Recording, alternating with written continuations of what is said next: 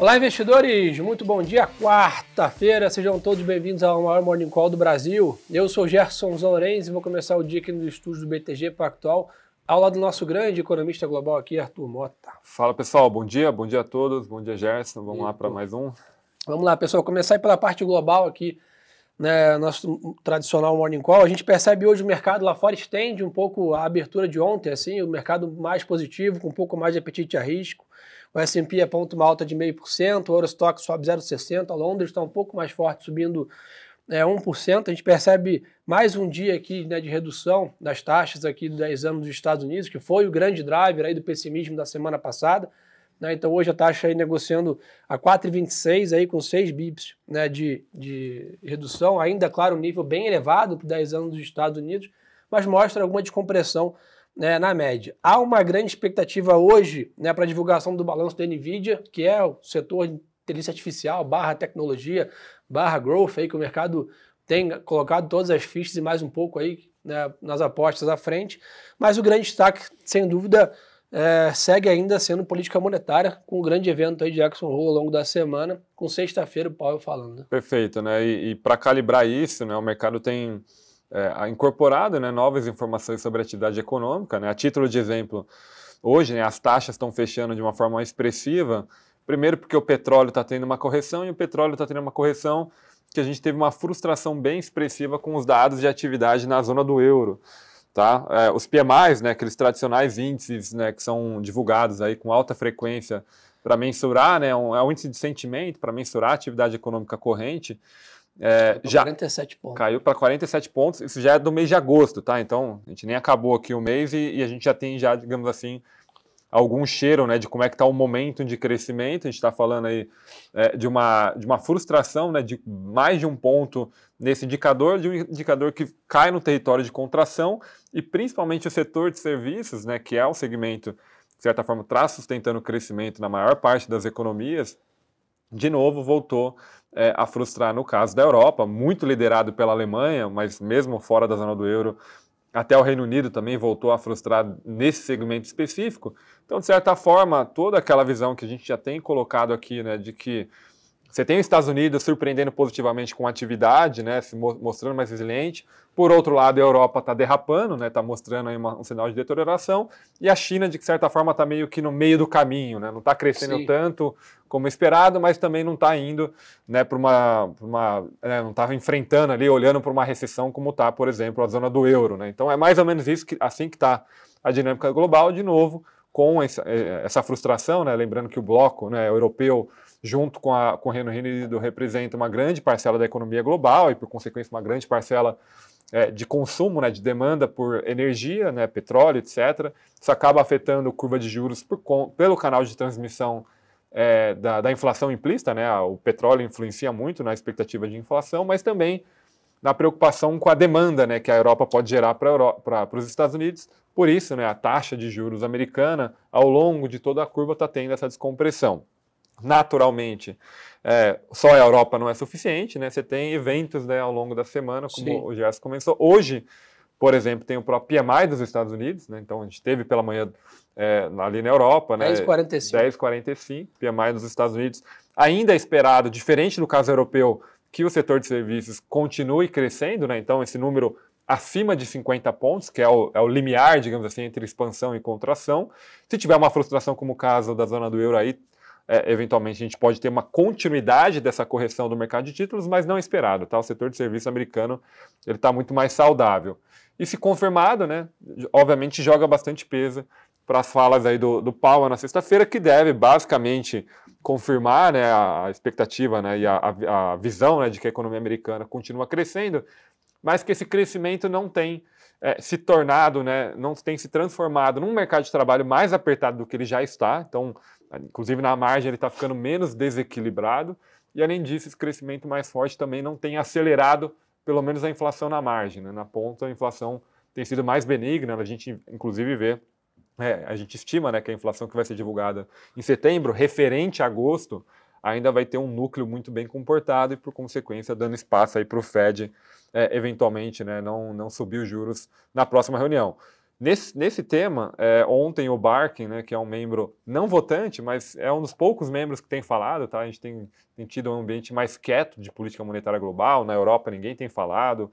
Nos Estados Unidos. Eles mudaram um pouco essa Eles mudaram, né? Menos Antigamente, vocais, é, basicamente, uma vez por dia, é, a gente tinha três a quatro membros, né? Seja do ECB ou do FED falando. Agora, quando muito, do, duas por semana é, é, o que a gente tem conseguido colher.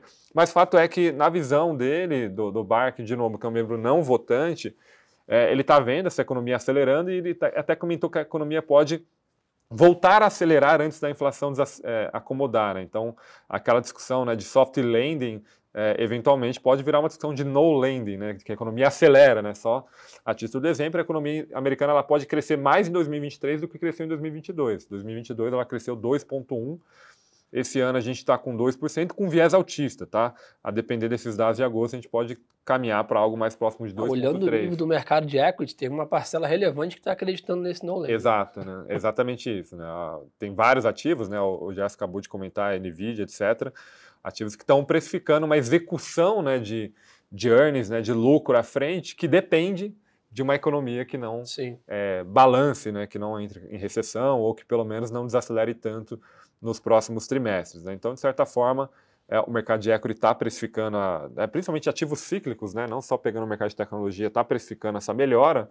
É, quem ainda está um pouco atrasado, de certa forma, é a curva de juros. Tá? A curva de juros ela está bem ainda, ela melhorou na ponta, tá? não está tão negativamente inclinada, é, invertida, né?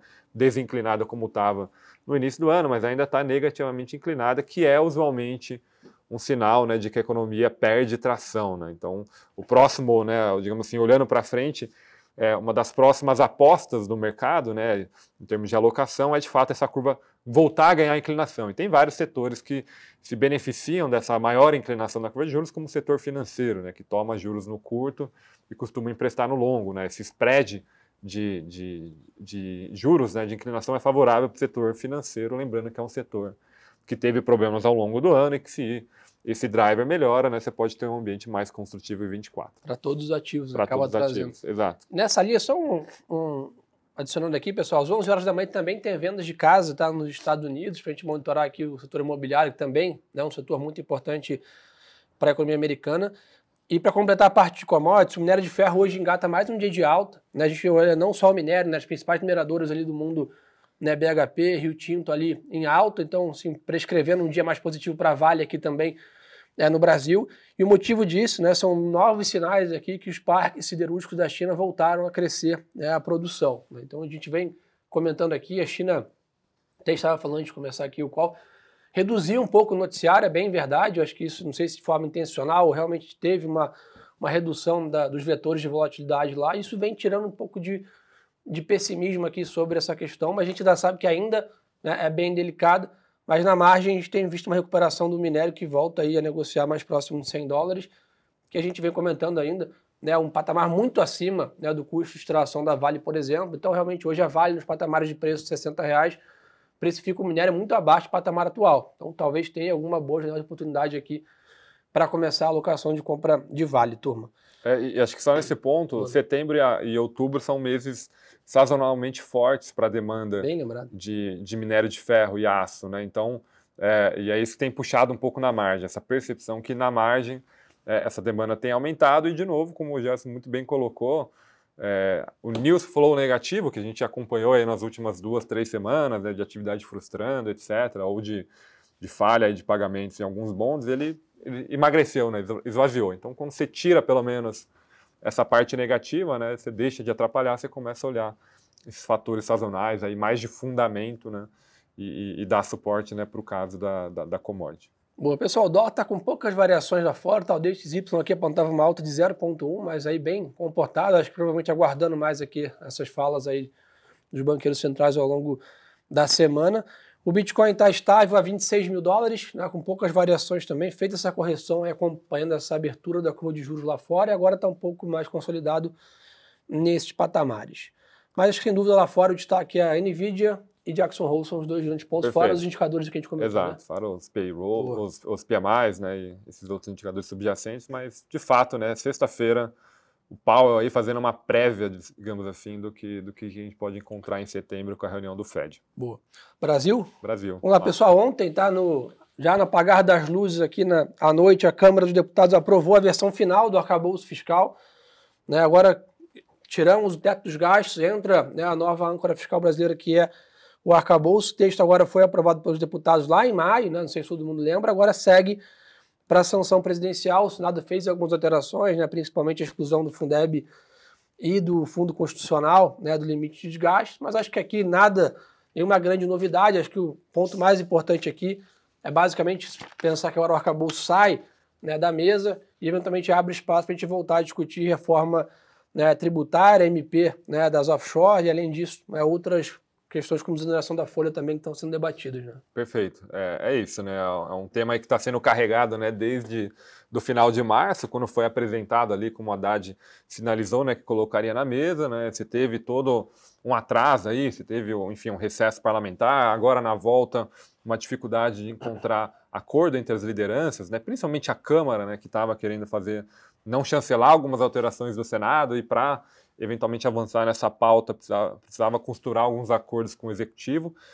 É, e com a proximidade do orçamento, né, lembrando que até o dia 31 o governo tem que apresentar uhum. esse orçamento, o orçamento ele é função do arcabouço fiscal vigente. Né? Ou você tem que entregar mediante ao que o teto dos gastos ditava, ou você teria que entregar mediante essa nova PEC né, que, que foi aprovada. Como foi aprovado, então né, você volta, digamos assim, para o plano original, que é alterar a regra do jogo para 2024. Né? Agora a gente tem a possibilidade do gasto real é, das despesas do governo, controlado né, em função da evolução da receita né, e dentro da sua meta é, fiscal, né, com mais próximo da meta fiscal é, o governo chegar, menor a probabilidade de ele ter, um, ter que fazer um contingenciamento, e hoje o governo ainda não tem, não conseguiu apresentar o volume de receitas necessário né, é, para poder, de fato, cumprir a meta fiscal para 2024. É um déficit relevante. É, um déficit bem relevante, né? E, e, assim, se não, se não entregue, a partir de março do ano que vem, né, quando ele entrega o primeiro relatório bimestral de receitas e despesas, ele já tem que começar a fazer contingenciamento.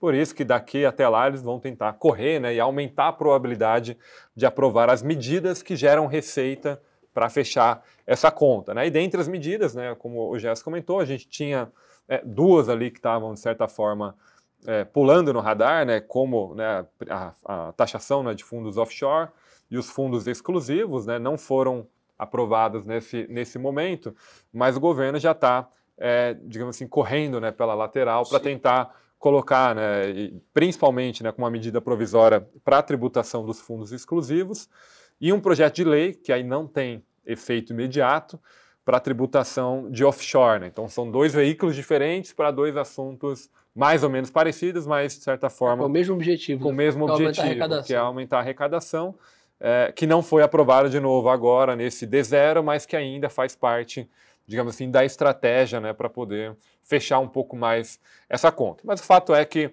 uma parcela importante tá, do, do, do projeto que saiu da, do Senado foi mantido, né, principalmente envolvendo ali o, Fundeb, foi tirado tirado né, o recurso que tinha sido inserido, que retirava né, os gastos com ciência e tecnologia também dessa regra, eles voltaram, digamos assim, para esse novo, para essa nova, para esse novo framework de certa forma, agora libera, como o Gerson muito bem colocou, a agenda política para discutir outras coisas, como a reforma tributária. Lembrando, na próxima semana o orçamento tem que ser aproveitado.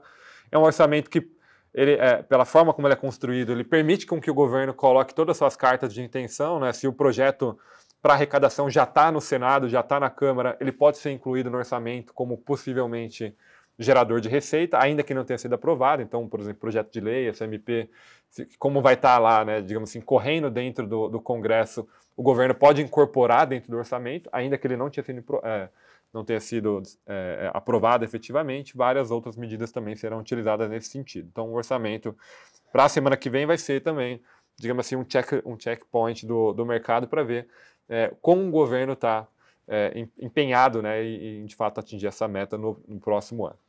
Bom, e falando nessa questão para frente, pessoal, bom, importante também, só lembrar vocês, sexta-feira a gente tem PCA 15 aqui no Brasil, né, acho que a gente também, numa, numa, a gente fala muito de política monetária internacional, mas aqui no Brasil também é um assunto que está bem em foco, apesar do Banco Central já ter né, sido bem vocal que a próxima reunião também é um corte de meio ponto percentual, o mercado está ali no ajuste fino para novembro e dezembro, eventualmente tentar né, cavar uma aposta ali de, de, de corte de 75 bips. O que vai realmente definir, né, ser o fiel da balança aqui nessa, nessa dinâmica são os dados de inflação e atividade até lá. E um dos dados que é importante ficar de olho é esse PCA 15 na sexta-feira. Hoje a agenda está bem vazia aqui no Brasil, nenhum indicador para a gente ficar de olho.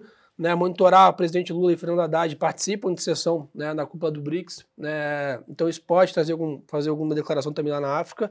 Mas, dito isso, acho que hoje é uma agenda mais vaziada aqui no Brasil. Além de Brasília, acho que lá fora vai ditar o ritmo, né? Perfeito. É, e, e, só nesse ponto do IPCA e, e, cenário de juros, né? O Roberto Campos fez algumas declarações ao longo da semana e mais tentando sinalizar o mercado que, pelo menos no curto prazo, eles não viram ainda nenhuma informação nova que motivasse uma mudança. É o tal da barra tá alta. É, a barra tá alta, né? Pra, pro, pelo menos para a próxima reunião, para mudança por exemplo, de uns 50 bases para 75. Mas é bem verdade também que se, de novo, né, esse, CPA, esse IPCA é, já do mês de agosto, né, IPCA 15, que vai ser divulgado na sexta, vier com uma composição melhor, não necessariamente para a próxima, mas o mercado ganha confiança para que pelo menos em uma reunião desse ano, né, principalmente em dezembro, o Banco Central já tenha um conforto e olhando para frente, poder intensificar essa, essa, essa descompressão aí de juros. Lembrando que hoje pela manhã embora né, tenha menos importância, mas para a coleta é, acaba tendo aí um, algum, enfim, alguma influência. O IPCS, né, que a, que uhum. a GV divulga toda semana, né, uma coleta semanal de inflação é um dos inputs né, para projetar a inflação. Para o mês de agosto, ele veio com uma deflação maior que o esperado. Então, não é muito maior, né, a gente está falando de três vezes, né, mas ainda assim, menos 0,18, né, já é também uma sinalização melhor para esse índice de preço. Vamos ver como é que sai na sexta-feira de novo, a composição aqui importa muito mais. Lembrando que lá na ata do, do, do Copom, é, os membros colocaram ali mais ou menos o que, que eles estão esperando para poder mudar de posicionamento. Dentre é, os indicadores, a inflação de serviços é o que pode trigar aí, eventualmente, no final do ano, uma mudança de ritmo e aí intensificar esse ciclo de corte.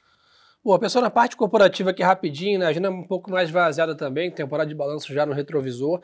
Né? A única questão que chama atenção aqui, né, a Petrobras informou que ainda não houve decisão da diretoria ou do conselho da companhia sobre a situação da vinda da Braskem, né, a participação né, da, da Novo Honor ali na Braskem. Outro ponto, só para também comentar com vocês, né, nessa linha, o BTG ontem revisou a nossa recomendação de Petrobras, alterando para compra. Tá? A gente estava neutro em Petrobras já há algum tempo, né, e ontem soltamos um relatório alterando a recomendação para compra, vendo aí a companhia né, em preços bem atrativos, e contratando uma grande distribuição de dividendos ainda para frente. Então, só para atualizar vocês aqui, uma mudança que a gente já estava neutro em Petra há bastante tempo, agora estamos com a recomendação de compra.